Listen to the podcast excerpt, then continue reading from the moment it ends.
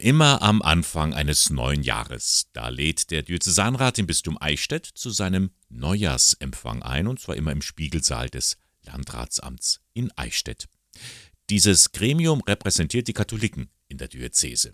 Gestern war es wieder soweit und diesmal fand der Vorsitzende Christian Gärtner deutliche Worte gegen Rechtsradikalismus und Antisemitismus in unserem Land. Weil das ist einfach unvereinbar mit unserem christlichen Glauben. Wir sind ähm, keine, die irgendeine Form von rechter Ideologie unterstützen können. Und da müssen wir im Moment, denke ich, auch deutlicher, als es vielleicht bisher war, äh, klar dagegenhalten. Solche Fantasien, wie sie im Moment in manchen Kreisen äh, gesponnen werden, die haben hier im politischen Leben in Deutschland nichts verloren. Darum sei es seiner Meinung nach durchaus angebracht, mal eine Partei zu verbieten. Eine konkrete nannte er zwar nicht, aber jeder der rund 200 Gäste wusste, welche er meinte.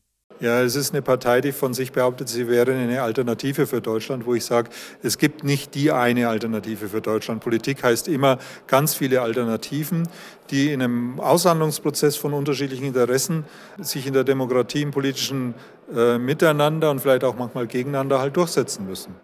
Was den Vorsitzenden des Diözesanrats besonders bedrückt, auf einmal sehen sich jüdische Mitbürger bedroht, mitten in Deutschland.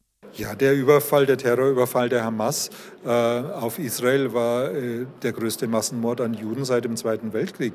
Und ich kann das einfach nicht begreifen, warum die Reaktion weltweit und auch hier in Deutschland dann ist, dass man eine solche Welle von Antisemitismus erlebt. Das kann es nicht sein. Und es kann auch nicht sein, dass, dass äh, Menschen jüdischen Glaubens weltweit, aber vor allen Dingen gerade auch hier in Deutschland, sich auf einmal fürchten müssen, diesen Glauben irgendwie offen zu zeigen oder offen als, als äh, Juden Juden erkennbar zu sein. Hier ruft er gerade die Christen auf, Zeugnis zu geben und allen nationalistischen Versuchungen in der Politik zu widersagen.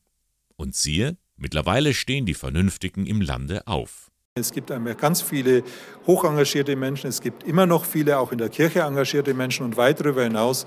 Und das, was oft an Spaltung unserer Gesellschaft äh, behauptet wird, das sehe ich so einfach nicht. Wir sind uns doch im Grunde viel einiger mit dem, dass wir dieses Leben in Freiheit, in Frieden wollen und dass sich die Menschen, glaube ich, und das haben sich viele, glaube ich, auch jetzt begriffen, noch viel stärker dafür einsetzen müssen.